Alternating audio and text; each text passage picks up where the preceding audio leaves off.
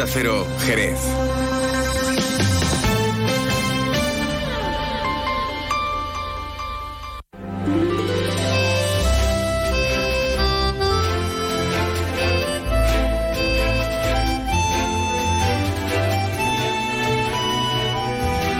Más de uno Jerez. Leonardo Galán, Onda Cero. ¿Qué tal amigos? Muy buenas tardes. Hoy es jueves 5 de octubre. Comenzamos aquí una nueva edición de este programa que se llama Más de Uno Jerez. Como siempre, recibe los saludos cordiales de este que te habla y que te va a hablar un ratito bueno, los saludos de Leonardo Galán.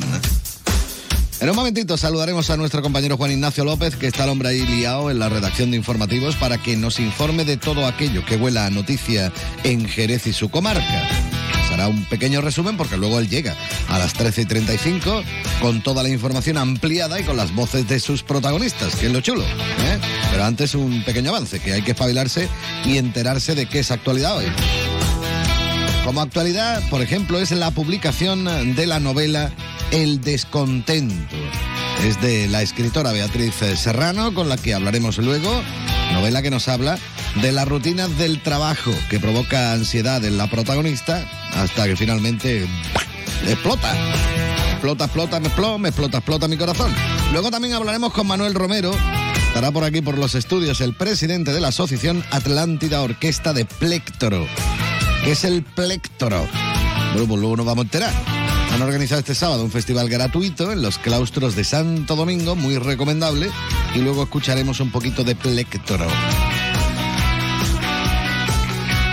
También vamos a charlar, como hacemos habitualmente los jueves, con eh, nuestro compañero y amigo don Pepe Gil, que llegará con su libro gastronómico viajero y ya que se acerca la celebración del Día del Patrón de la ciudad, San Dionisio, pues vamos a hablar del pendón, de lo que significa el pendón y de lo que significa la pérdida del pendón. Y también el cantante Frano Caña nos va a presentar aquí su nuevo single que se llama Preso de la Luna. Qué bonito, ¿eh? Un poquito de todo aquí en Más de Uno Jerez que como siempre va a comenzar mirando a los cielos para ver cómo van a estar de cara las próximas horas. Para ello contactamos con la Agencia Estatal de Meteorología.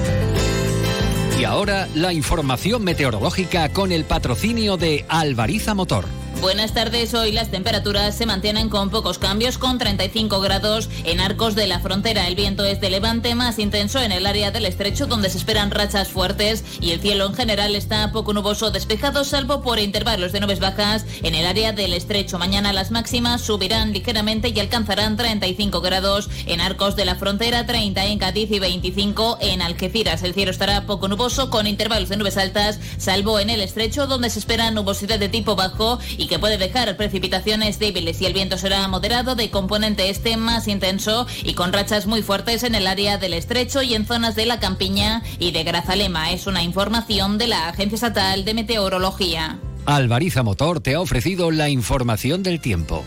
El nuevo Mitsubishi ASX puede ser ese coche que ves aparcado en la puerta de un colegio, o en lo alto de una montaña, o surcando la autopista hacia la puesta de sol. Puede ser personal, todo tuyo, o familiar, o el vehículo oficial de un equipo de fútbol sala. Puede ser híbrido, enchufable. Sí, el nuevo Mitsubishi ASX puede ser lo que tú quieras, pero es un Mitsubishi. Véalo en Alvariza Motor, concesionario oficial Mitsubishi, Avenida Tío Pepe 21, Jerez de la Frontera. Más de uno Jerez. Leonardo Galán, Onda Cero. Vamos a hacer un poquito de memoria, nos vamos a ir al año 1980. El que tenga memoria de aquel año, claro. Para disfrutar con este tema un poquito de Diana Rose. Este I'm Coming Out.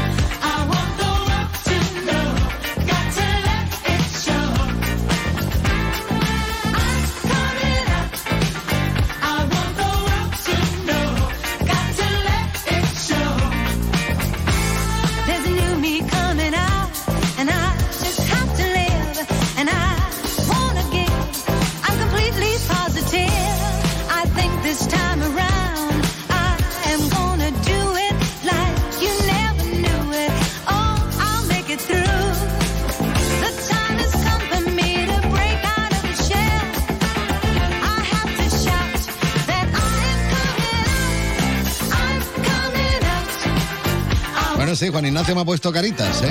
Sí, porque es una versión eh, DJ de esta remasterizada extraña y misteriosa.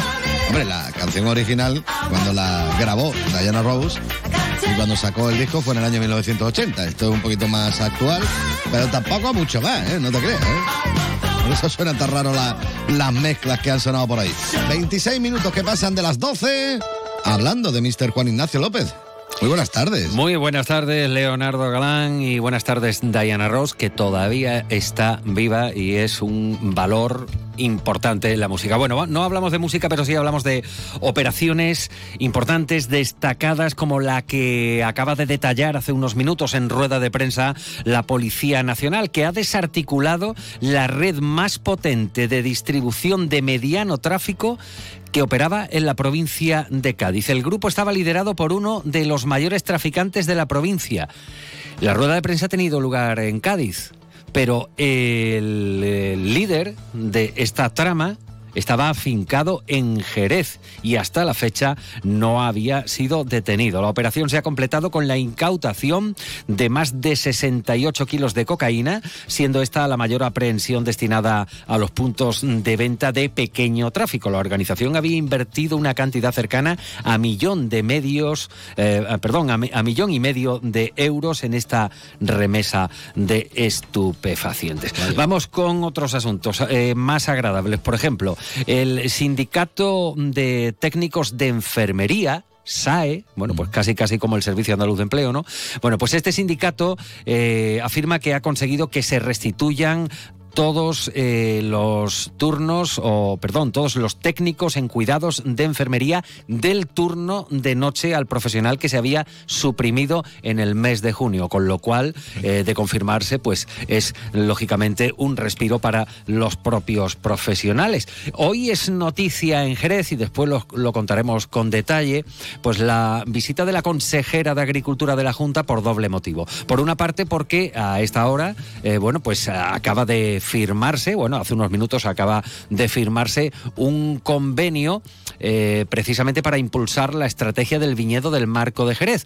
Y lo van a firmar tanto la consejera Crespo como el presidente de la Conferencia Andaluza de Consejos Reguladores de Denominaciones de Origen e Indicaciones Geográficas Protegidas, que largo es, ¿verdad? Pero el nombre del presidente es más corto y además es conocido para Jerez porque es el presidente de la Casa del Vino, o sea, César Saldaña. Bueno, pues el objetivo de- del conocido plan de viñas persigue la rentabilidad y la competitividad del viñedo del Marco de Jerez. Después damos más detalles y cerramos con un nombre propio, el de Agustín Muñoz, que ya saben ustedes que es diputado provincial, que es el primer teniente de alcaldesa en el gobierno local, es hombre de, de confianza, ya estuvo en otros gobiernos de Pelayo, pero ahora además asume eh, la designación como presidente del consorcio para la gestión de residuos urbanos de la provincia de Cádiz. Ya tenemos sus primeras impresiones, las contamos después a partir de la una menos 25. Perfecto, me decías que la consejera venía por dos motivos. Uno era el que Sí, has comentado y eh, el otro correcto. El, que a el segundo Saja. porque va a Saja, porque precisamente en esta Vamos jornada a conocer el nuevo presidente o presidenta. presidenta o presidenta sale Pedro Gallardo que también va a estar lógicamente como también ha estado esta mañana ya en calidad de diputado eh, del Congreso por Cádiz Eh, hoy se conocerá el nombre de la nueva persona responsable de Asaja And the winner is Juan Ignacio López luego, a partir de las 13.35. Estaremos pendientes, gracias. hasta luego Por cierto, a ti te gusta el cine, te gustan las series y todo esto, ¿no? Bueno, pues comentarte que A3 Media va a estar presente el día 10 y 11 de octubre en el Festival de Series que se celebrará en Cádiz, el South Festival. Si eres fan del contenido de A3 Player, que yo te lo recomiendo, no te puedes perder los tres grandes estrenos que llevarán acompañados de un reparto maravilloso. El Enigma Nadiuska, el martes día 10 a las siete y media de la tarde en el Palacio de Congresos, con un coloquio posterior con sus creadores. Beguinas, la nueva serie que nos presentarán los mismísimos John González y Amaya Averasturi el martes 10 a las 9 en el Palacio de Congresos. Y por último, el día 11, a partir de las 9 de la noche, también en el Palacio de Congresos, será la premier de La Red Púrpura, donde nos acompañará su protagonista, Nerea Barros. Yo sé que te gustaría ir. ¿eh? Bueno, pues puedes hacerlo, mira qué bonito. Es muy fácil, simplemente manda un correo electrónico a cádiz arroba onda cero punto es cádiz arroba onda cero punto es. En el asunto pones entradas a tres media, Festival South, entradas a tres media, Festival South, y nosotros te la mandamos. ¿Te parece bonito? Pues nada, cádiz arroba onda cero punto es. 31 minutos que pasan de las 12. Mini pausa y continuamos con muchas más cosas aquí en Más de Uno Jerez. Más de uno Jerez. Leonardo Galán, Onda Cero. Luce Shopping, el mayor centro outlet de la provincia de Cádiz, patrocina este espacio.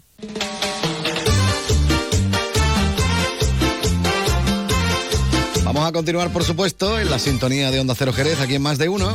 Seguimos contándote muchas cosas. Esto, esto es tremendo. Yo recomiendo que busquen el vídeo este de la canción, verán, verán.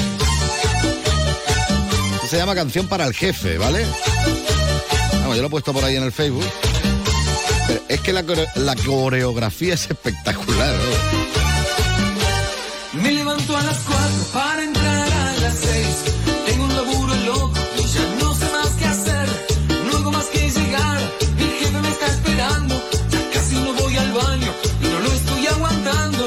¿Por qué pongo yo este tema? A ver, porque vamos a hablar de un libro, como yo decía en la presentación del programa, que se llama El Descontento. Vamos a hablar con eh, su autora.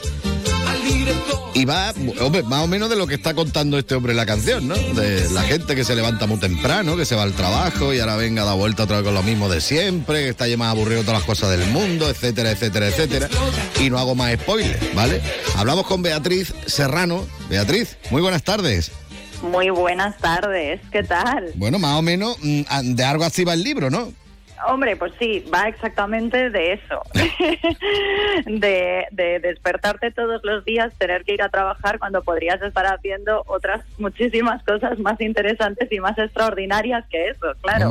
Sí, pero luego no son tan lucrativas a lo mejor, ¿no? Que tenemos que trabajar Eso, porque claro. tenemos que ganar dinero, ¿no? ¿Qué, qué Eso es, estamos- si es que estamos atrapados. Qué remedio. Bueno, pues cuéntame un poquito, a ver, eh, primero que nada, ¿cómo te surgió la idea de, de- de escribir este libro? A ver, Pues mira, eh, ¿en la qué idea trabajas tú? surgió- ¿En qué trabajas tú? Venga. Yo soy periodista, yo soy periodista. Eh, um, y esta idea surgió en un momento en el que yo no me estaba dedicando al periodismo, era 2020, todos recordáramos, todos recordamos Sí. esa época tan oscura durante la pandemia, y yo me acuerdo que en ese momento trabajaba en el mundo de la publicidad, eh, que el libro está ambientado en eso. Y recuerdo estar trabajando como una loca desde casa y de repente mirar por la ventana y que fuese el silencio absoluto. Y dije, madre mía, el fin del mundo nos está pillando trabajando. O sea, pensábamos que el fin del mundo serían, no sé, aliens viniendo todos corriendo en esas películas apocalípticas, Mad Max, y estamos entregando presentaciones para el día siguiente. Entonces, esa esa imagen yo creo que fue lo que me lo que me animó a mí a empezar a escribir eh, pues esta historia de, de una chica que, que siente una disociación absoluta entre lo que ella es y, y a lo que ella se dedica, ¿no? Eh, pero como hemos comentado al principio, pues sintiéndose atrapada eh, en, en, en eso, porque pues no podemos salir de ahí, ¿no? Bueno, yo no he hablado, por cierto, nunca con un ganador o ganadora de, del premio Ondas. Y tú ¿Cómo lo- que no? y tú Seguro lo que has hablado con un montón. Pues no, pues no, pues no, pues no. Tú eres la primera, ¿eh? Al mejor podcast conversacional. Primero, Eso ¿qué es es, un podcast es. conversacional? A ver, explícamelo. Pues un podcast conversacional es más o menos, nos sentamos dos personas y no dejamos de hablar durante una hora. Vaya. Entonces, pues Eso lo hago yo con mis amigos habitualmente, pues nos tiramos como Claro. cuatro o cinco horas con una cervecita o algo. pero- Pues oye, pues igual el año que viene te dan a ti el onda. Lo que pasa es que no os habéis grabado. Pues mira, tú, ese es el problema. Oye, pues, no, hombre, lo digo más o menos para poner a, a la gente en situación un poquito, que estamos hablando de, de palabras mayores. ¿Tú habías escrito antes más, más libros o, o es el primero No, que...? esta es, esta es mi primera novela. Eh, a ver, yo en realidad llevo en el periodismo, pues yo ahora tengo 34 años, o sea, yo empecé a los 18 ya abriéndome un blog. Entonces yo llevo escribiendo eh, toda la vida en Internet. Lo que pasa que nunca, eh, nunca había escrito ficción. Y, mm, y entonces, bueno, pues este es el, el primer libro y, y estoy de los nervios, si te digo la verdad, porque, Bueno. porque claro, una cosa es contar algo que te cuentan otros y al final pues ponerlo bonito, al final esto es el oficio del periodista, ¿no? Eh, y y otra cosa es eh, eh, escribir algo que sale de tu cabeza y ver qué tipo de recepción tiene, claro. Bueno, de momento las críticas van muy bien, ¿no? Sí, sí, sí, de momento estoy muy contenta. Vaya, el libro acaba de salir. eh, mi padre dice que es maravilloso, entonces. Pues ya está. ya entonces está. ya está. ¿Para qué quieres más? Lo malo que te diga que es muy malo, tu padre. vamos. Claro, imagínate, imagínate, luego cómo vas a, a comer los domingos. Vaya chasco. Bueno, y eh, mm, a ver, eh, mm, yo mm, he tenido ocasión de charlar con muchas personas que han escrito libros y demás, y hay algunos a los que les gusta pues tener un poquito de feedback con los lectores, que le comenten, oye, mira, pues me ha gustado esto por aquí, me ha gustado esto por... ¿Tú de qué tipo de escritora estamos hablando? A ti te dicen, oye, mira, pues me ha gustado, no me ha gustado. ¿Tú te gusta ponerte en contacto con la gente que, que ha leído tu libro o pasa olímpicamente lo que te digan? No, a mí me parece muy interesante y además eh, aprendes mucho, porque lo que te das cuenta es que una vez el libro se ha publicado, eh, escapa totalmente de tu control. Eh, da igual lo que tú quisieses transmitir, que cada persona va a entender el libro eh, de una manera, ¿no? Esto también sucede mucho, que hay veces que, que leemos algo que decimos no es para mí y te lo lees en otro momento de tu vida y te encanta, ¿no? Entonces, yo creo que esto sucede con la literatura y es magnífico, que al final el libro, una vez ha salido, ya no pertenece al autor o a la autora, sino a los lectores eh, que se hacen con él. Eh, entonces, me parece muy curioso, por ejemplo, darme cuenta de las partes que a la gente le están gustando más, igual que eran partes a las que yo no le había dado eh, tanto peso en mi cabeza, ¿no? Eh, entonces, bueno, me parece fascinante porque es como volver a... Es como si me estuviesen recomendando a veces un libro que no es el que yo he escrito y eso me fascina, claro. Eso Sí también me- sí que te me da gusta. pie te da pie a que el próximo que escribas también, pues a lo mejor te centres un poco más en ese tipo de aspectos que tú habías dejado un tanto pasar desapercibidos, ¿no? Y, y luego, bueno, pues tiene también eh, por dónde ir tirando, ¿no? Claro, bueno, no sé, no sé. Yo creo que al final también es bonito que, pues, que sigas sorprendiendo, ¿no? Que si escribes otra cosa eh, que pueda ser radicalmente distinta, pero pensando en que quizás, eh, pues la persona lo que está buscando es tu estilo, tu ritmo narrativo, lo que le ha interesado, eh, lo que le ha llamado de la novela, ¿no? Porque hay veces que no es tanto lo que cuentes, sino cómo está contado. Al final, por eso yo creo que nos enganchamos a algunos autores más que a otros. Eh, entonces, bueno, tampoco me quiero centrar mucho porque me parece que entonces se perdería mucha frescura.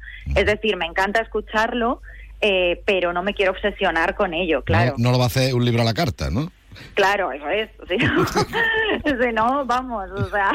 Además, sí, ¿cuánto- eso ya- ¿cuántos libros tendrías que escribir, no? Si Claro, cada un cosa que libro, te- un libro para cada lector, claro. Bueno, se puede mirar, ¿no? Lo mismo se inventa ahí algo raro, cualquiera sabe. Bueno, el hecho de publicarlo ya, la novela, también te evitas el, el- el tener, bueno, yo qué sé, no sé, yo te hablo como músico, por ejemplo, que siempre, hasta que no grabas eh, la canción, siempre la estás modificando, siempre estás corrigiendo, Claro. siempre estás queriendo cambiar esto y parece que nunca se acaba. Por lo menos Yo- ya claro, se claro. queda así, ¿no? Yo creo que el momento de mayor felicidad es cuando ya pasas la última versión después de todos esos cambios y ya dices, vale, ya está, como se quede.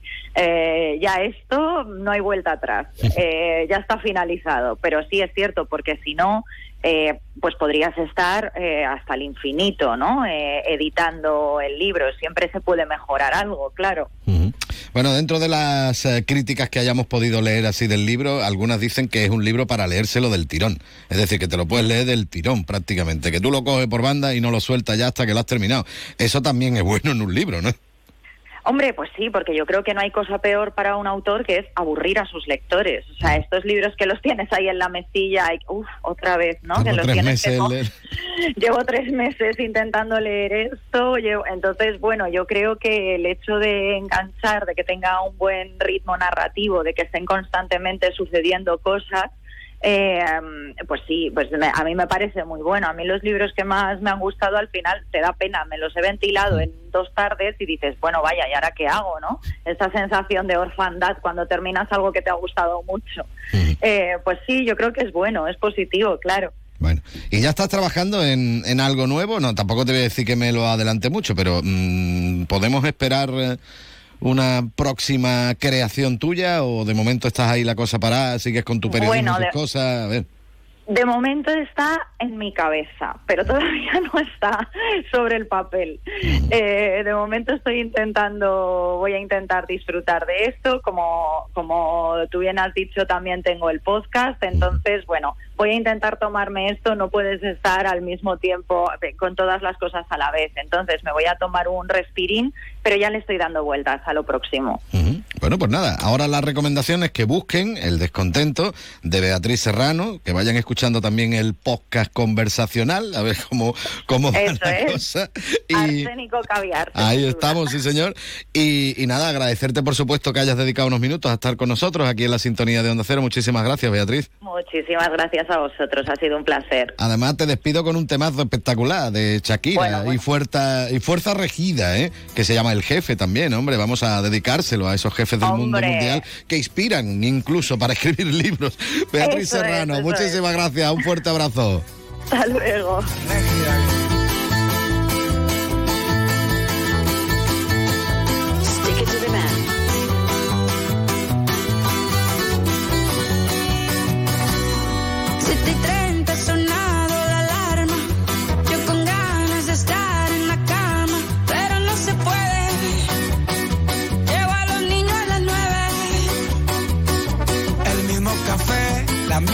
Cocina, lo mismo de siempre, la misma rutina. Otro día de mierda, otro día en la oficina.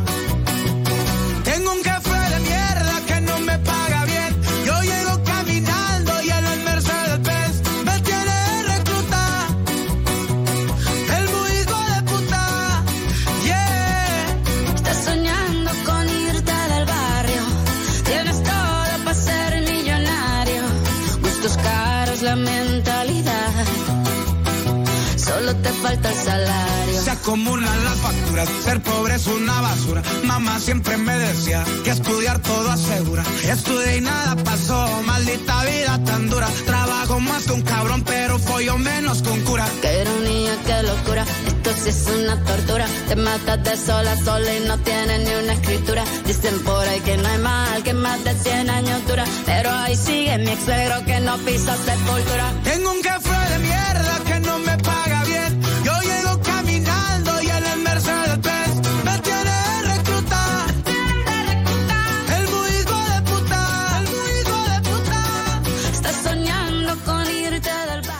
¿Conoces el único centro outlet de la provincia de Cádiz? Visita Lutz Shopping y encuentra las primeras marcas con hasta un 70% de descuento durante todo el año. Y no te pierdas el mejor ocio y restauración al aire libre. Para saber más, entra en www.lutzshopping.com.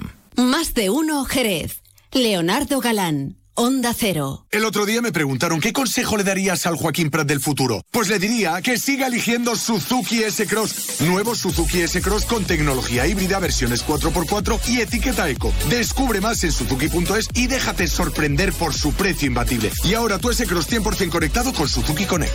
Suzuki S-Cross. Cross the line. Véalo en Alvariza Motor, concesionario oficial Suzuki, Avenida Tío Pepe 21, Jerez. En Restaurante La Piedra abrimos reservas de grupo para comuniones y Navidad. No te quedes sin reserva de salón para tu evento y llama al 699 98 41 10. Apuesta por la seguridad. Restaurante abierto de martes a domingo de 12 del mediodía a 5 de la tarde y viernes y sábado también por la noche. Restaurante La Piedra. Siéntete como en casa. Tu nuevo club, Enjoy Jerez, ya está abierto. Ven a disfrutar de mil metros cuadrados de fitness interior y exterior, actividades dirigidas para todos, piscina de verano, zona hidrotermal climatizada con piscinas, spa y sauna, programa infantil, ludoteca, pistas de pádel, entrenamientos, valoración corporal y todo incluido y sin permanencia desde solo 34 euros con 99 al mes más matrícula gratis. Apúntate ahora en www.enjoy.es barra Jerez. Últimas plazas.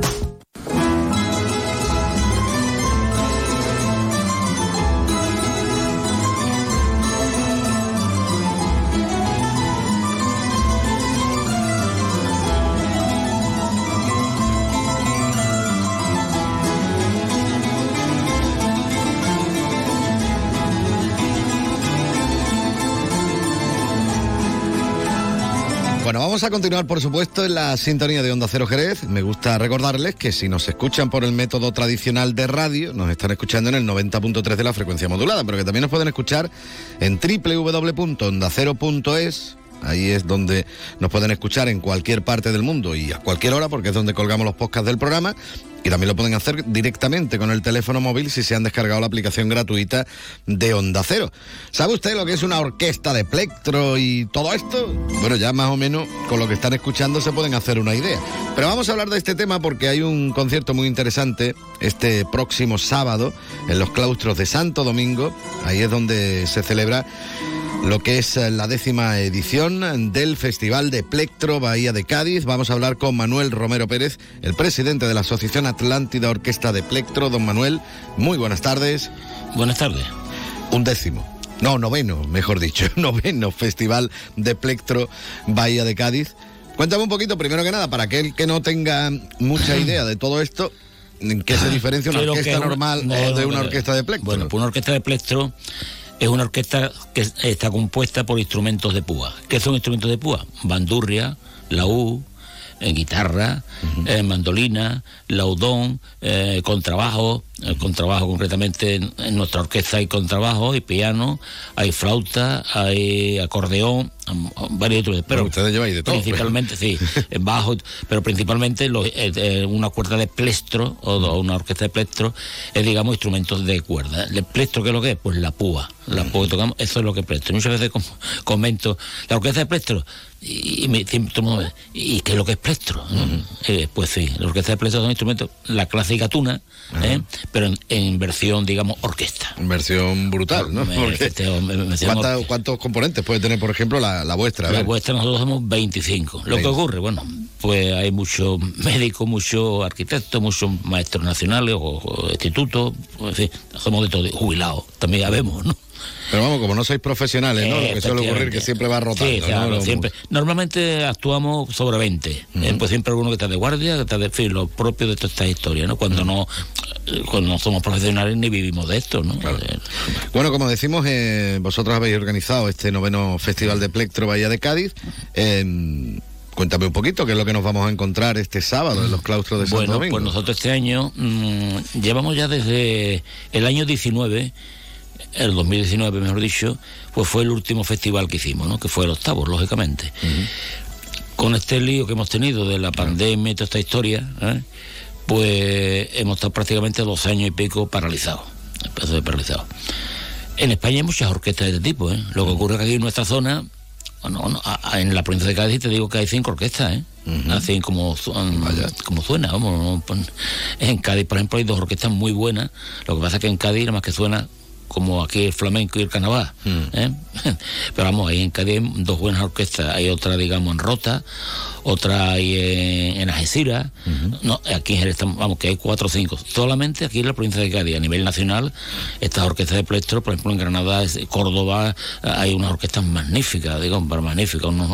y en Madrid, pues no vamos a decir, está, por ejemplo, la orquesta de eh, los antiguos universitarios, digamos, son gente ya mayores, una orquesta de 50 o 60 personas, mm, de- magnífico, ¿no? Magnífico. Bueno, y esto se puede decir, no sé, yo hablo siempre dentro de mi desconocimiento, ¿vale? Sí, dime, dime. Esto se puede decir que, por ejemplo, uno empieza con esto de la tuna, que son menos y tal, no sé qué, le coge el gustillo, el Sí. gusanillo a tocar y tal, y al final se van juntando y se Eh, monta un plectro. Efectivamente, monta una orquesta. Una orquesta. Concretamente, en nuestro caso, pues la mayoría son gente toda de, de Tuna, en su mayoría, quitando algunos que yo también cuando joven estuve en Tuna, pero vamos, diría que el 90% son gente que han pasado por Tuna, incluso porque la orquesta nuestra es provincial.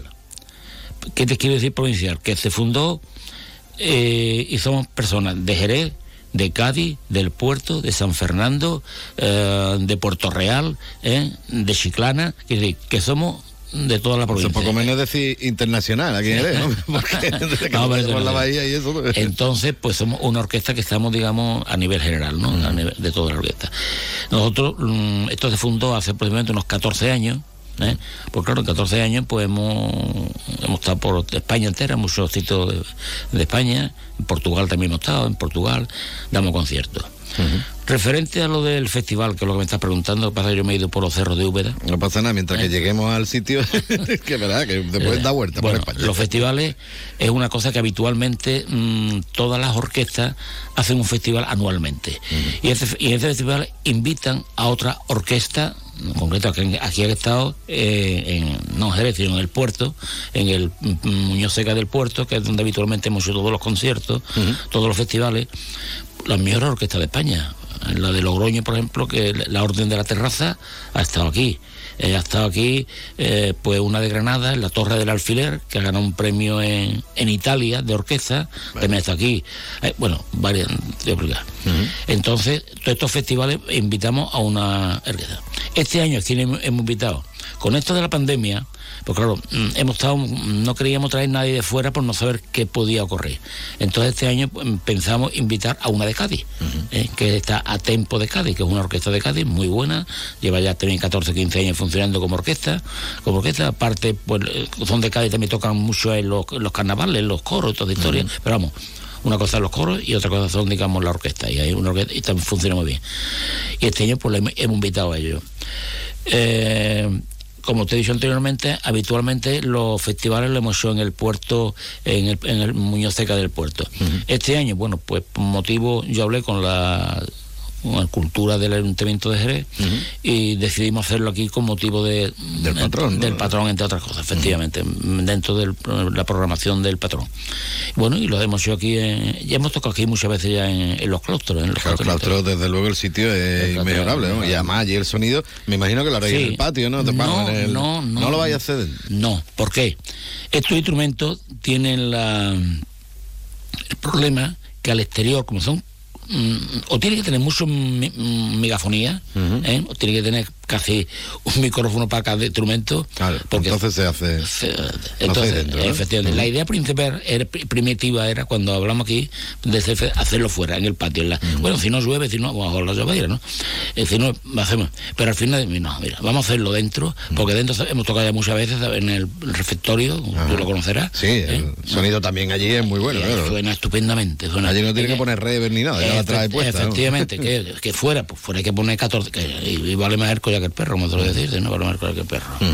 Bueno, pues, eh, y vosotros también vais a actuar, ¿no? Hombre, claro, eh, actu- actuamos en la orquesta mm, normalmente, normalmente cuando, como ya te he comentado anteriormente, cuando hace un festival se invita a otra orquesta más, ¿eh?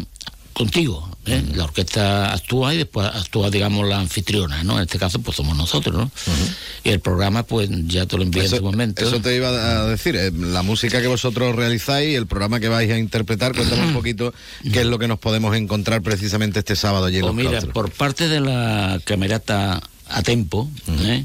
va a tocar una joyesca ¿eh? de Granado y después una zona tan re, también de Albeni, también de, de Pérez de Albeni. Pérez de Albeni, Sevilla también de Albeni, Sevilla de Albeni, una suite mexicana de Eduardo Angulo, una digamos una partitura una parte de Piratas del Caribe ¿eh? y después va a tocar lo- el tango de los anticuarios ¿eh? pero modificado por el director de la orquesta. Mm, eh, vamos, pienso no lo he escuchado pienso que será más o menos el, el clásico tango de los anticuarios de Cádiz pero con una modificación de él en la segunda parte pues actuamos nosotros y nosotros mm, damos un preludio de Mandónico de Claudio Mandónico ¿eh? preludio y fuga ¿eh? más clásico. Después una serenata mandónica, esto lo hace una compañera que toca el arpa, que también toca arpa- un arpa con un arpista con nosotros, y hace un solo de arpa, ¿eh? de, ese, de- con la serenata esta melancólica. ¿eh? Después seguimos nosotros con el Suku Suku, de, que es, de la, es de la obra de Capricho Cubano mm, de, de Amador, ¿eh? que, que es muy bonita. Verano Porteño, de Pía Sola, ¿eh? y terminando con Capricho Andaluz, de Martínez Rucker. ¿eh? Ese es todo el repertorio. Y después, bueno, pues si la gente le gusta más, tocaremos algo más con el repertorio. Los bises, ¿no? Los bises clásicos. de- de Eso ya depende, si Los lo van pidiendo, ¿no? Los bises clásicos de. Sí, señor. Bueno, pues nada, que hoy queríamos hablar un poquito de esta cita que tenemos. La entrada es gratuita, por cierto. La entrada es gratuita. Hasta completar el aforo, Sí, porque queríamos un acuerdo con el ayuntamiento. Digo, mira, claro, esto como, como todas las asociaciones y todas las agrupaciones y todo, pues tiene una serie de gastos. que, que nosotros somos socios, porque esto es- nosotros estamos constituidos como una sociedad oficial, eh, sin ánimo de lucro, pero dado de alta legalmente, tenemos que dar nuestro, mm, digamos, todas las instituciones, ¿eh? Tenemos que darle la- las notificaciones de la reunión, en fin, legalmente todo. Entonces, claro, mm, no podemos cobrar, pero como todas veces, como pasa con todo, como con todas las cosas, en donativo, donativo, donativo. Total, hablamos de la, la cultura y de, mira, todos los espectáculos que damos por San Dionisio son todos gratuitos. Digo, bueno, pues nada, pues no es gratuito, nosotros tampoco, como no vivimos de esto, tampoco... eh, Lo importante es darle difusión, que es Difusión, lo, lo efe- fundamental. Como decimos, la cita será este sábado a partir de las ocho y media. Váyanse un poquito antes para coger sitio, no vaya a ser que se vayan a quedar luego con la cara partida, que tampoco es cuestión. Don Manuel Romero, muchísimas gracias por haber estado con nosotros en Onda Cero. Ah, gracias a ustedes por la atención que habéis tenido con nosotros.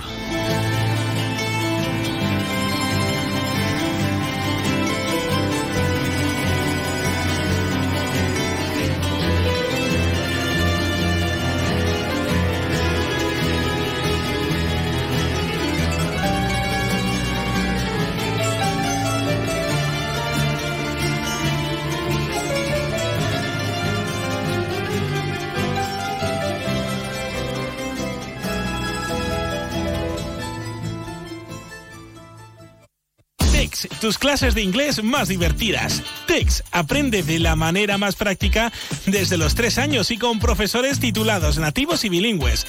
TEX, tu academia de inglés. TEX.es. T-E-C-S.es. Más de 25 años enseñando en inglés. TEX. Descubre el otoño en las Dunas Shopping. Todas nuestras firmas se visten de colores y tendencias y te invitan a inspirarte en nuevas rutinas y divertirte en familia. Ya estamos listos para una temporada llena de colores y las mejores propuestas. Las Dunas Shopping da la bienvenida al otoño. Síguenos en nuestras redes sociales para estar al día de las aperturas de las nuevas firmas, de los eventos y sorteos. Más de uno Jerez. Leonardo Galán, Onda Cero. Esto es inconfundible. ¿eh? Ese sonido de guitarra era Mr. Chuck Berry. Esto pertenece a un eh, disco, un LP póstumo, porque él, eh, bueno, Chuck Berry fallecía en el año 2017 y el disco es de después, ¿vale? Y se habían quedado algunas canciones ahí en, en estudio grabado y decidieron sacar ese LP fantástico, llamado Berry, por cierto.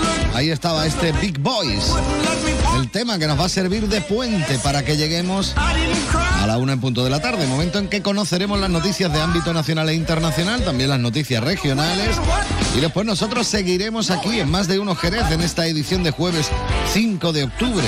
Tendremos nuestro libro gastronómico viajero con Pepe Gil y conoceremos lo nuevo de Frano Caña, este cantante de San Fernando. De esto y de mucho más. Hablaremos después de las noticias. Escucha un poquito a Chaperry, hombre, y si te quieres marcar un bailecito, o vámonos que nos vamos, venga.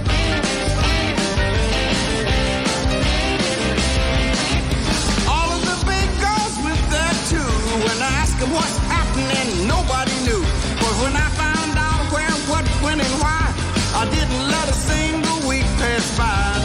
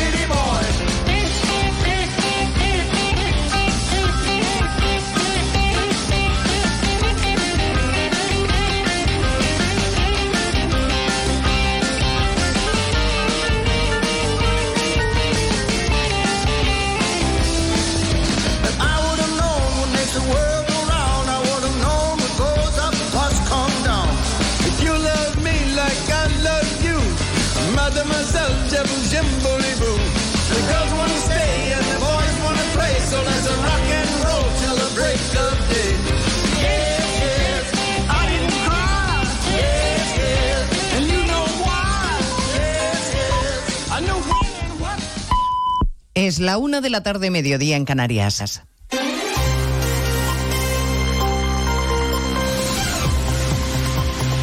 Noticias en Onda Cero. Buenas tardes, les avanzamos a esta hora algunos de los asuntos de los que vamos a hablar con detalle a partir de las 12 Noticias Mediodía, empezando por la exigencia que acaba de hacer el Partido Popular, que pide explicaciones urgentes al Gobierno sobre una supuesta reunión secreta de Puigdemont con los ministros en funciones Álvarez y Bolaños. Un encuentro que se habría producido, según el diario La Información, en la Embajada de Colombia en Bruselas, José Ramón Arias. Sería indigno que dos ministros en funciones del gobierno de España se hubieran reunido en Bruselas con un prófugo de la justicia para prometerle su inmunidad a cambio de la presidencia del gobierno de España. La portavoz popular en el Congreso, Cuca Gamarra, ha solicitado explicaciones de forma inmediata ante la información publicada. Y estas informaciones exigen explicaciones por parte de ambos ministros en funciones del Gobierno de España. ¿Qué hacen dos ministros en funciones del Gobierno de España reuniéndose con un prófugo de la justicia? La portavoz del PP en el Congreso ha señalado que lo único que se le puede pedir a Puigdemont es que se entregue ante la justicia española y traerle de vuelta a nuestro país. El Ministerio de Exteriores acaba de desmentir categóricamente que el ministro Álvarez se haya reunido con Puigdemont. En Granada, entre tanto, el presidente en funciones hace de anfitrión de la cumbre de la Comunidad Política Europea con hasta 50 países, jefes de Estado y representantes de los 27 Estados miembros de la Unión Europea, esquivando Sánchez cualquier mención a la amnistía bajo el pretexto de que están negociando. Sí, yo sé, yo sé que esa es la pregunta que se hace. Incluso me dicen por qué no, eh, no, no, no se refiere a ella directamente. Estamos negociando. Prefiere centrarse Sánchez en la relevancia internacional que tiene esta cita para nuestro país. Ha mantenido un encuentro bilateral con el presidente de Ucrania, Zelensky, que acude como invitado especial. En Granada está el corresponsal comunitario de Onda Cero, Jacobo de Regoyos. Ambos, Zelensky y Sánchez, dan por descontado una ofensiva rusa este invierno. El presidente del gobierno ha manifestado la intención de España de ayudar a Kiev en la protección de sus infraestructuras críticas, también reforzar sus capacidades militares, reiterando su oferta de formar militares y enviar equipos de desminado. En cuanto a la Unión Europea, España no cree que vaya a cambiar nada a pesar de la victoria en Eslovaquia de Robert Fico. Pero como decía Josep Borrell hoy a la entrada de la reunión, el problema es que la Unión Europea no puede reemplazar a Estados Unidos y también hay problemas al otro lado del Atlántico. Mucho más amable para Sánchez hoy destacar la relevancia internacional de España, más aún si cabe ahora que seremos sedes del Mundial de Fútbol 2030. Eso sí, junto a Marruecos y a Portugal y con los partidos inaugurales en Argentina, Uruguay y Paraguay. Falta por conocer la mascota y dónde se jugará la final. Hoy el ministro Iceta se le contaba a Carlos Alsina que ya hay un acuerdo muy avanzado sobre el reparto y que él confía en que sea España la sede del último partido. En todo caso, está satisfecho. Ayer nos dieron una alegría que la verdad es que llegó en un momento que no, en fin, no, no lo esperábamos, pensábamos que iba a ser dentro de unos meses, pero la FIFA anticipó su, su comunicado y, en fin, a partir de ahí, pues a trabajar todavía más para merecer la confianza que hemos recibido. A partir de las 2 de la tarde les hablaremos de las implicaciones económicas que supone para un país la celebración de un Mundial de Fútbol. Es noticia a esta hora la decisión de la Fiscalía Anticorrupción, rebaja un año de cárcel y seis de inhabilitación su petición para el expresidente de la Generalitat de Valencia, Francisco Camps, en la trama Gürtel. Y hay novedades también en Murcia porque la vicealcaldesa ha confirmado que el ayuntamiento ha detectado que sí, que hay varios locales sobre los que pesa una orden de cierre que no se ha ejecutado y que por tanto siguen abiertos. Rebeca Pérez ha explicado que se inspeccionarán de inmediato y que habrá protocolos más rigurosos a partir de ahora. Se van a implantar medidas de control de esa trazabilidad de los expedientes. Se va a reducir además el margen de interpretación, ese margen de discrecionalidad que puede tener un funcionario, de manera que vamos a ganar seguridad jurídica en todas las decisiones que se tomen a lo largo de un procedimiento administrativo. Además, eh, sin duda, esto aportará mayor tranquilidad a los funcionarios que saben la hoja de ruta clara y concisa, detallada y minuciosa del trabajo que tienen que realizar. Y, por supuesto, también eh, supondrá una reducción de los tiempos en, en la tramitación. Y además eh, ya tenemos Nobel de Literatura porque acaba de fallarse Cuéntanos quién es el galardonado Francisco Paniagua. Pues se trata del escritor eh, noruego John Fosse, así lo acaba de anunciar la Academia de la Lengua. The Nobel Prize in Literature for 2023 is awarded to the Norwegian author Jon Fosse. John Fosse, autor infantil, poeta, novelista, es el elegido este año. Este año, por tanto, el Premio Nobel de Literatura se queda en los países nórdicos. Hablaremos de todo ello en 55 minutos cuando le resumamos la actualidad de esta mañana de jueves 5 de octubre. Elena Gijón, a las 2, Noticias Mediodía.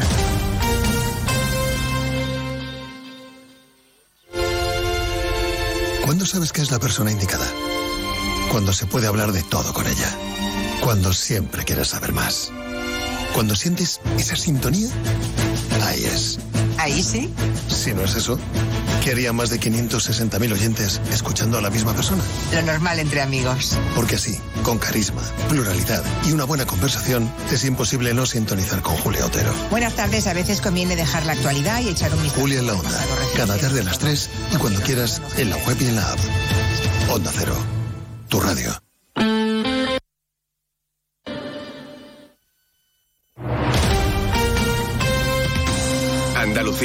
Onda Cero.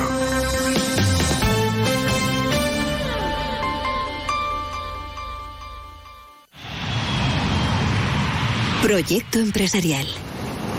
Turbulencias. Objetivo cumplido. Asegura el futuro de tu negocio con el Betia. Simple, claro, el Betia. ¿Has probado ya el nuevo mix panificable de Panceliac? Hazlo tú mismo y sorprende a tu familia con un pan. Mmm, para mojar. Pregunta por los productos sin gluten Panceliac en tu tienda de confianza. Panceliac, contigo en los momentos importantes. Onda Cero Andalucía, sobre todo. En Onda Cero, Noticias de Andalucía. Jaime Castilla. Buenas tardes, hacemos a esta hora un repaso de la actualidad de Andalucía de este jueves 5 de octubre y comenzamos en Granada, donde hoy ha empezado la cumbre de jefes de Estado de Europa a la que finalmente ha asistido el presidente de Ucrania, Volodymyr Zelensky. Onda Cero Granada, Guillermo Mendoza.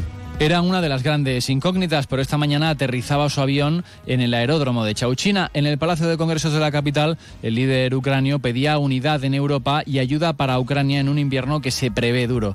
Mientras, en las calles de la ciudad bullen protestas y el tráfico llega a colapsar por momentos. Esta mañana las colas en la autovía alcanzaban los 7 kilómetros. La Junta ha criticado lo que considera el ninguneo del gobierno central al Ejecutivo andaluz por no invitar ni al presidente Juanma Moreno ni a la alcaldesa de Granada, Marifran Carazo, ambos de del PP a ninguno de los actos anexos a esta cumbre. Para el consejero de presidencia Antonio Sanz es una falta de respeto a todos los andaluces. Los representantes de Andalucía son elegidos democráticamente por el pueblo andaluz y tienen que ser respetados. Parece mentira que tengamos que recordar que el máximo representante del Estado en la comunidad autónoma es el presidente de la Junta de Andalucía y no ha sido invitado a nada. Hay actos alrededor de lo que representa la, la cumbre donde incluso viene el jefe del Estado, su majestad el rey, al que el máximo representante del Estado de la comunidad autónoma, que es el presidente de la Junta de Andalucía, no ha sido invitado. El gobierno de Sánchez ningunea, eh, no respeta y margina a los andaluces. Seguimos ahora con el repaso de la actualidad del resto de provincias y lo hacemos por Almería. En Almería, la Diputación Provincial y la Fundación de Arte Ibáñez Cosentino firman esta semana el contrato de gestión que permite abrir el primer Museo del Realismo Contemporáneo en el mes de diciembre. Ya hay conversaciones con la Casa Real para contar con la presencia de los Reyes de España. En Cádiz, la Policía Nacional ha desarticulado la red más potente de distribución de mediano tráfico que operaba en la provincia. La organización había invertido una cantidad cercana a 1,5 millones de euros en esta remesa de estupefacientes y esperaba saldar la operación con 2 millones netos de beneficio. En Ceuta, la Guardia Civil ha detenido a una persona cuando intentaba cruzar a nado hacia Marruecos. Los agentes, al constatar la identidad del individuo, averiguaron que sobre él figuraba una orden europea de detención y entrega reclamado por las autoridades judiciales de Francia por el homicidio de una persona. En Córdoba, el municipio de Fuente Palmera congrega a 50 expositores en una nueva edición de Fuente Palmera Boda, la feria que muestra la evolución de la industria de trajes de novia y servicios que rodean al sector nupcial. Se espera que hasta el domingo visiten la feria de la boda más de 3.000 personas. En Huelva, en el núcleo costero de Nuevo Portil, en Cartaya, cumplen su tercer día sin poder beber agua, el que sale de sus grifos, porque no es apta para el consumo. Así lo ha decretado la Consejería de Salud por el alto nivel de trialometanos, que es un compuesto químico que se utiliza para purificar el agua. En Jaén, la Guardia Civil ha decidido adelantar un mes la orden de servicio relacionada con la campaña de recolección de aceituna, todo como consecuencia de la preocupación existente por el incremento potencial de robos de aceituna debido al alto valor que tiene el aceite de oliva. En Málaga, el Ministerio de Asuntos Económicos ha acordado la emisión, acuñación y puesta en circulación de una colección de monedas de plata conmemorativas del 50 aniversario del fallecimiento de Pablo Ruiz Picasso. La emisión se compone de dos piezas de moneda cuadrada de 50 euros y seis piezas de moneda cuadrada de 10 euros. De la primera se emitirán 5.000 piezas y de la segunda 10.000. Y en Sevilla, el alcalde de la ciudad, José Luis Sanz, apuesta por el Estadio Olímpico de la Cartuja como una de las sedes andaluzas para el Mundial de 2030 que va a organizar España con Portugal y Marruecos. Defiende que está en plenas condiciones tras las inversiones de la Junta y descarta los estadios del Betis y Sevilla por las obras necesarias en estos dos recintos. Más noticias de Andalucía a las 2 menos 10 aquí en Onda Cero. Onda Cero. Noticias de Andalucía. Este otoño, únete a la revolución solar con Social Energy. Disfruta de tu instalación llave en mano con grandes descuentos y te regalamos 200 euros en tu batería virtual para que pagues 0 euros en tu factura eléctrica con Quiero Luz. Pide tu cita al 955 44 11 11 o socialenergy.es y aprovecha las subvenciones disponibles. La revolución solar es Social Energy. Nos encanta viajar, nos encanta Andalucía. ¿Te vienes a conocerla? Iniciamos nuestro viaje cada miércoles a las dos y media de la tarde y recorremos Andalucía contigo. Gente Viajera Andalucía, un programa de turismo, actualidad, gastronomía, tradiciones y buen humor en Onda Cero. Con la colaboración de la Consejería de Turismo, Cultura y Deporte de la Junta de Andalucía. Te mereces esta radio. Onda Cero, tu radio.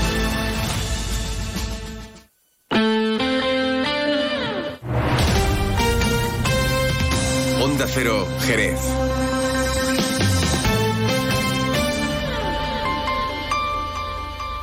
Más de uno Jerez.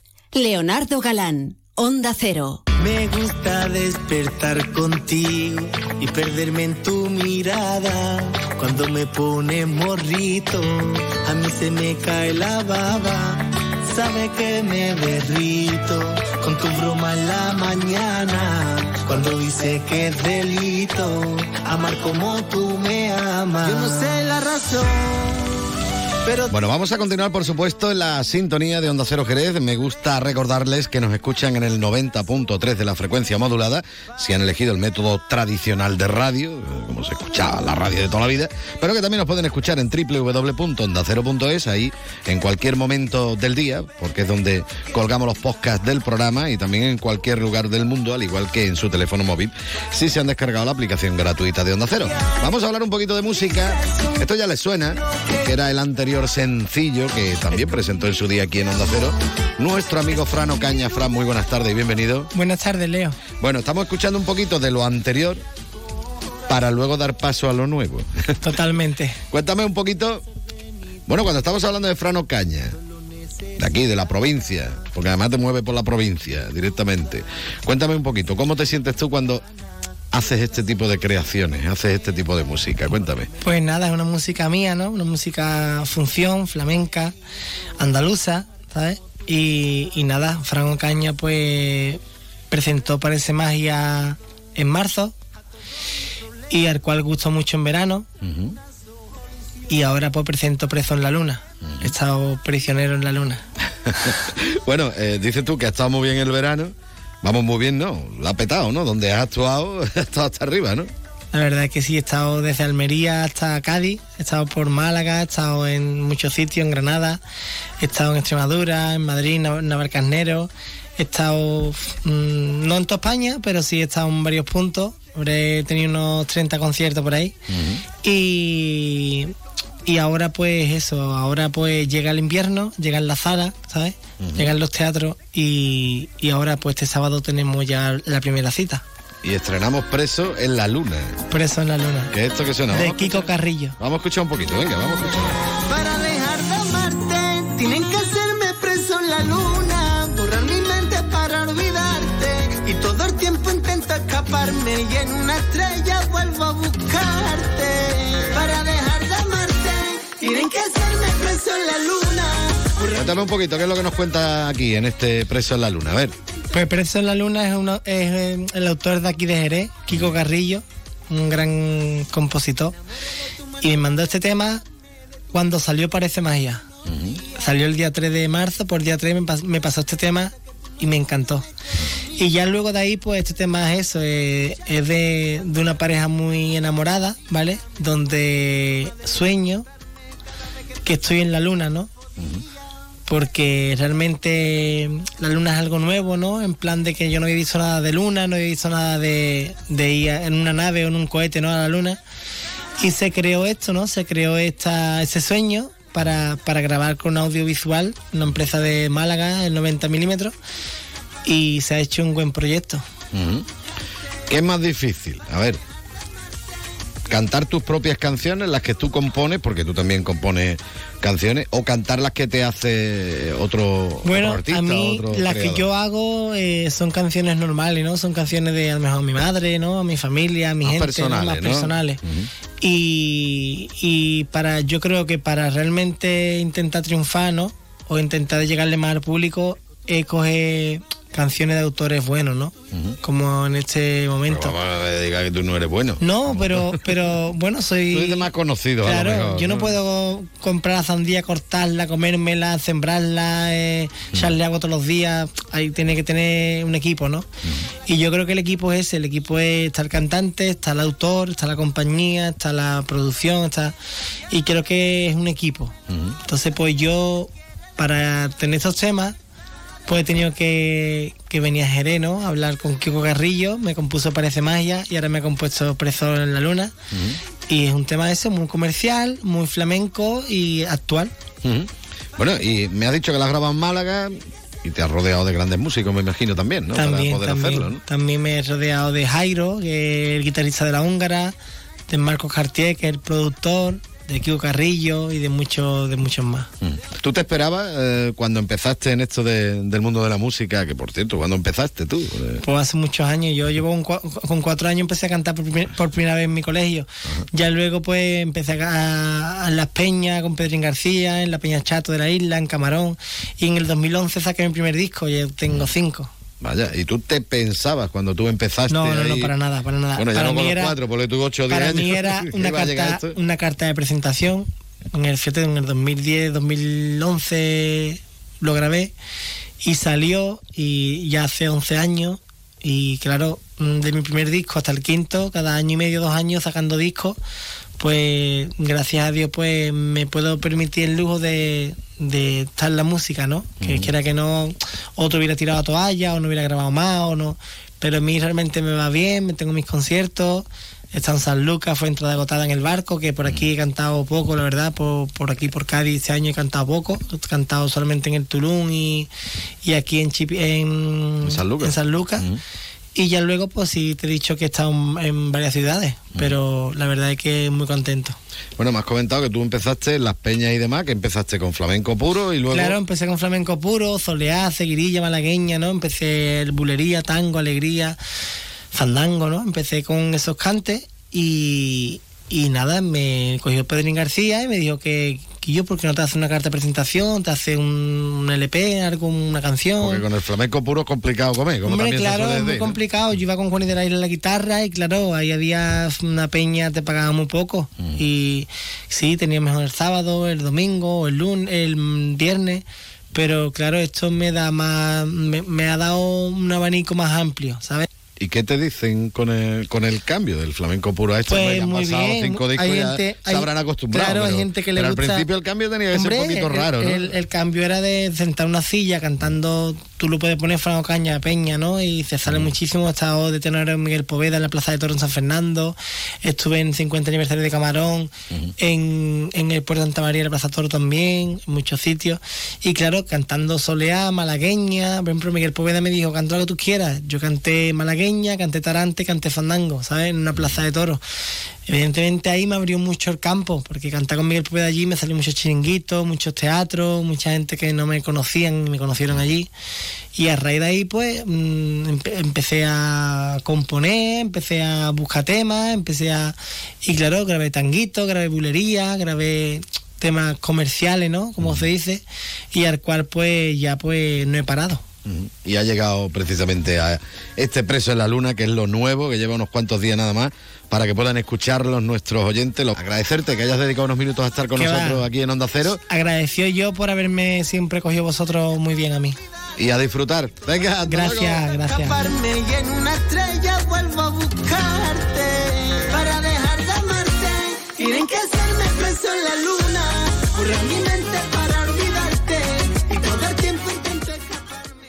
El nuevo Mitsubishi ASX puede ser ese coche que ves aparcado en la puerta de un colegio, o en lo alto de una montaña, o surcando la autopista hacia la puesta de sol. Puede ser personal, todo tuyo, o familiar, o el vehículo oficial de un equipo de fútbol sala. Puede ser híbrido, enchufable. Sí, el nuevo Mitsubishi ASX puede ser lo que tú quieras, pero es un Mitsubishi. Véalo en Alvariza Motor, concesionario oficial Mitsubishi, Avenida Tío Pepe 21, Jerez de la Frontera.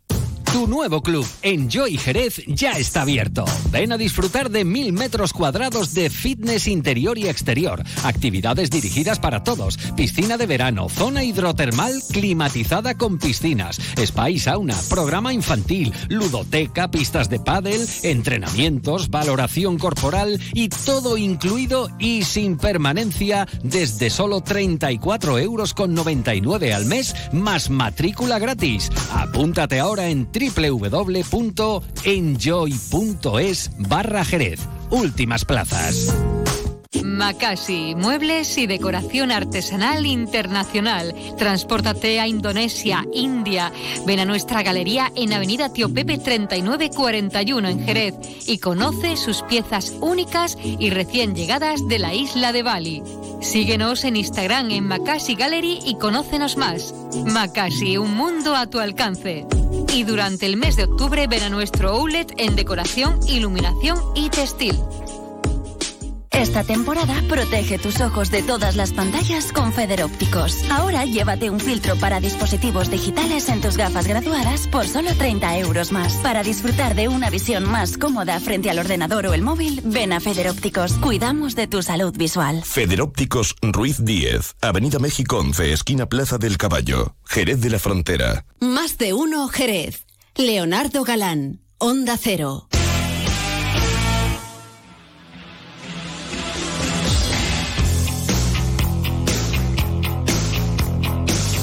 Ha puesto usted los zapatos cómodos?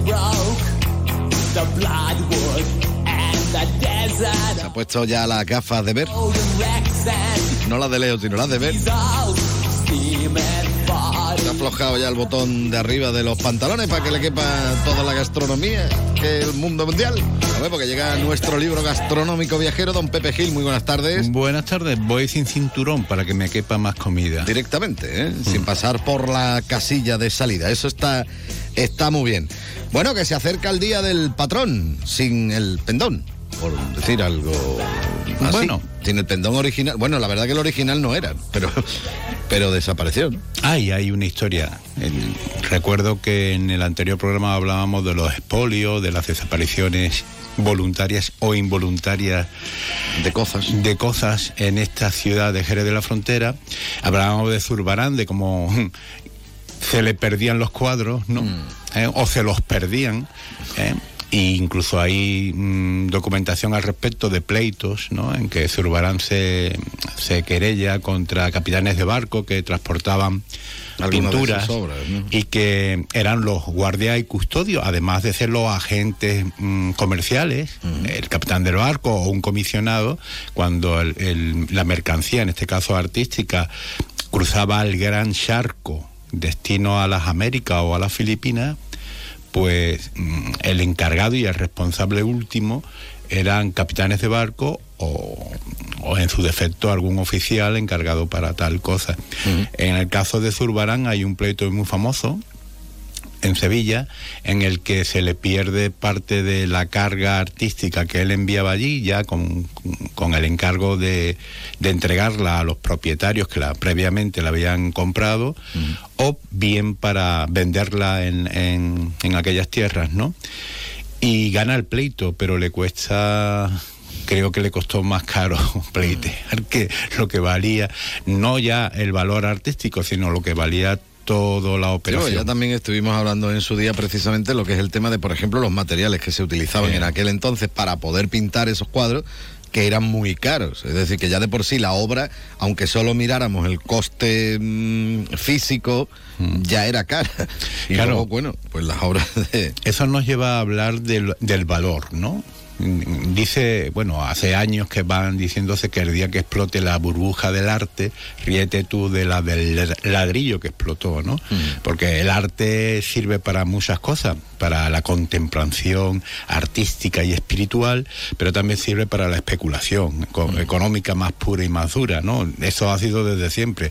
Yo me imagino a aquella señora o aquel señor o aquel niño, porque los últimos descubrimientos nos indican que muchas de las pinturas de las cuevas en el, en, el- en el- en la bueno, en la prehistoria, pues fueron realizados no solamente por lo que creíamos, ¿no? Que eran unos señores con barba y con taparrabo allí pintando, sino había verdadera artista tanto en el género femenino como masculino como no podía ser de otra manera. No sé por qué absurdo se nos mete siempre el caballero con barba y pintando, ¿no? Bueno, pues desde el principio yo creo que se especuló. ¿Eh? Seguramente alguna escena de caza mm, era en, encargo, ¿eh? pagado con alguna pieza de carne al pintor para que, o a la pintora para que dijera, eh, yo he cazado un bicho mucho más grande, un bisonte más grande que mi vecino, ¿no? El de la cueva a- De de al lado, ¿no? ¿Eh? Bueno, pues el tema nos lleva a tratar el tema mm, de una forma un poco mm, peliaguda, ¿no? Por ejemplo, el pendón. El pendón de la ciudad de Jerez, o debemos decir los pendones, y no va con segunda, ¿no? Bueno, pues Jerez ha tenido varios. Empecemos por 1200. Bueno, si te parece, empezamos por la utilidad del pendón. Claro. ¿Vale? Porque ¿Qué es, un pendón... pendón? ¿Qué es un pendón? Exactamente.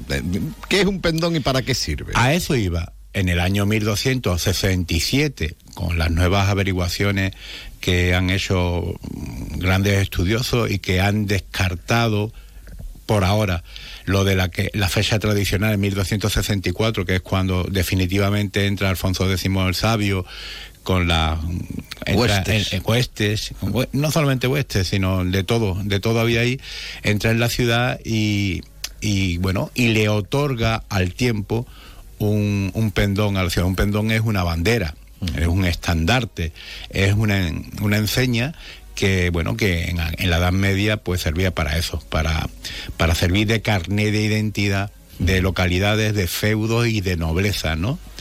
Bueno, pues la nuestra se supone que, que fue otorgada por Alfonso y era una bandera real. ¿Por qué? Porque Jerez era una villa real, no era un señorío. Entonces ostentaba pues los escudos de Castilla y León, que eran los feudos que Alfonso tenía, ¿no? De los que era rey, que se habían unido recientemente. Y además ostentaba una, dice la tradición que ostentaba, y nosotros podemos corroborarla porque se ha mantenido a lo largo de los siglos, unas bandas o olas marinas, ¿no? Y ese pendón, pues, tuvo su uso, ¿Para qué se usaba? Y te contesto, pues principalmente para asistir a actos un poco aguerridos, ¿no? Sí, bueno, para identificar los diferentes bandos en las batallas y todo este tipo de cuestiones también. Ese pendón que nosotros hemos venido a llamar Alfonsí, ¿eh? pues desapareció en su día, posiblemente ajado o destruido por el uso, o como nos atestiguan los datos históricos que conservamos, perdido en alguna batalla. ¿eh? Nos las ganábamos todas, algunas las perdíamos. eh, Y era muy habitual, y ahí te también... Bueno, te- algunas se perdía la bandera. Claro, eh, llevarse el pendón del otro era ya un un estatus importante de demostrar que, bueno, pues lo hemos, ah, lo hemos, le hemos dado, ¿no? Le hemos dado en ese partido, ¿no? Le hemos metido unos cuantos goles. Bien, Y a eso nos lleva al segundo pendón importante, que es el que llamamos nosotros rabo de gallo, en el que tradicionalmente se tiene como más popular. Todo el mu- nuestros abuelos, nuestros padres nos hablaban, nuestra bandera es el rabo de gallo. Claro, nadie sabía muy bien concretar qué era el rabo de gallo, ¿no? Rabo de gallo es un pendón eh, musulmán que se gana en la, en la batalla de Tarifa por, el, por Alfonso XI ya en otro siglo, en el siglo siguiente, en el siglo XIV, y este pendón pues es logrado porque entran en el real de, de las huestes musulmanas que allí estaban, pues entran tanto los caballeros de Lorca, de la ciudad de Lorca, como los, los jerezanos. Y bueno, tienen un poco de disputa, a ver, decía, vamos, ¿quién, quién se queda se con el pendón? Y el rey, pues dice, ni para ti ni para mí, sino para todos. O sea, se le, le otorga em, un tiempo a que lo tenga el de Lorca y otro tiempo a que lo tenga los jerezanos. ¿Qué ocurre? Que se divide lo que es el pendón. Uno es la tela, el paño, y lo que es el asta con el que se ondea, ¿no? Con el que se sostiene. Entonces se intercambiaba. No sabemos si se llegó a, a intercambiar o no lo quedamos para siempre nosotros. El caso que ya iremos ahondando en, en sucesivos programas en este tema, ¿no? Porque la historia es muy extensa. Pero no quiero dejar pasar una cosa muy importante. El pendón que se custodiaba en, en- en este siglo pasado, vamos, en, Estaba siglo pasado, ya finales del siglo del pasado, hasta los años 90 en, en, eh, de- del siglo pasado, eh, esta- era un- una copia a su vez, un, un nuevo pendón hecho de copias de copias, ¿no? Y ahí hay una gran confusión que que otros no quieren ver, pero que ya se, se tenía. Ma- Manuel Esteve Guerrero, se le encarga por el, el- que era alcalde de aquel entonces, ¿no? Eh, se le encarga un informe porque ya existía la, la controversia de decir, oye, ese pendón que en la catedral es el rabo de gallo, es el pendón alfonsí, y él emite un informe bastante fundamentado que es con el mismo, el mismo, la misma cuestión que yo me, me encuentro cuando se me encarga, estando en el excelentísimo ayuntamiento de Jerez, se me encarga de aquella manera porque yo al principio rechazo el hacer una reconstrucción iconográfica de lo que era ese pendón que estaba en, en- en la, en la catedral. Rechazo porque yo no me, sen- me sentía la persona adecuada para acometer tamaña empresa, ni sigo. Pero bueno, se me sugiere que ese es mi deber y que es lo que tengo que Lo que hacer hay. y que y eso es lo que hay. Bueno, pues me lo planteo como un reto, un reto difícil y, y- y hago el informe. Cuando empiezo a investigar sobre el pendón, y es aquí, la aventura, es aquí el hambre que se te despierta, el pendón, vuelvo a contestarte, es un trapo. Pero lo que esconde ese trapo, más allá de lo que podamos, del simbolismo ideológico del o del momento histórico, es algo apasionante porque está lleno de una carga aventurera su historia que durante los próximos capítulos la Eso vamos te iba a decir, citar. que lo, que lo iremos diciendo poco a poco. Pero antes, como me ha entrado hambre, vamos a comernos algo, si a usted le parece. ¿Qué nos propone en el día va- de hoy? Nos vamos a comer un pendón. ¿Un pendón? Sí, un pendón con Pero nuevo, ¿no? Porque Sí, ya, bueno, si va- tiene muchos vamos- años ya está rancio. Ya sabes que mi lema es comerme todo, o casi todo, ¿no? Hay cosas incomibles, ¿no? Bueno, pues yo he pensado hacer una bandejita y obsequiarnos a nosotros que somos pobres, ¿entiendes? Con un gourmet, con una propuesta gourmet. A ver, venga, Que vámonos. son unas berenjenas asaditas o fritas o refritas con, vamos, pasada por una tempura, ¿me entiendes? En rodajitas. Y ahora encima de eso, ¿qué hacemos? Cogemos y hacemos unas croquetas unas croquetas. O le decimos a nuestra abuela o nuestra madre que nos la haga de pollo, de atún, de lo que nos dé la gana. La aplastamos. Aplastamos damos- las croquetas. la- sí, sí, y se la ponemos encima de la berenjena. ¿Eh? Y ahora, ¿qué, qué tenemos? Una cosa que se ha puesto de moda, el guacamole. Cogemos un poco de guacamole, si la croqueta lo hemos hecho de pollo, le ponemos pues un poquito de jamón picado, si tenemos con huevo duro, por encima, espolvoreado, con perejil, ¿no? Y un chorreón de aceite de oliva. Si no, si lo hemos hecho de pescado o de atún o de cualquier cosa, un langostinito hecho al ají. Vaya. Bueno, ¿Qué te dice- parece? uno dice dos o Muy tres, ¿no? importante, la materia prima, prima, o sea, lo que es la croqueta antes de freírla, la noche antes o la mañana antes, tenemos que meterla ya en, ya, ya en rodajas, ¿no? Y pelada, la metemos en un bol con oloroso, oloroso de Jerez. Os lo aseguro, me he documentado bien esta semana, como bien sabe vos, y, Y está buenísimo. está para comerse el mundo. Sí, señor. Bueno, pues nada, que mm, nosotros, por supuesto, vamos a tomar buena nota de esa receta que nos propone nuestro querido compañero y amigo don Pepe Gil. ¿eh? Y yo tenía por aquí un tema que me había pedido usted, pero lo he cambiado por otro. Y no me preguntes el, el por qué, vamos. Azares de la vida. Salí aquí este Love and Roll Coaster. Pero bueno, también es chulo, ¿eh? Ya pondremos a Kansas cuando te le parezca. Don Pepe Gil, muchas gracias. Venga. A usted. Adiós. Bueno, adiós a Pepe y adiós a todo el mundo. ¿eh? Porque son ya 34 y medio. Y llega por aquí mi compañero Juan Ignacio López con toda la actualidad. Así que nos vamos al restaurante Antonio a disfrutar con la mejor gastronomía, acompañándolo con una copita de alguno de los caldos fantásticos de bodegas Williams and Humber. Mañana volvemos a las 12 y 20. Adiós.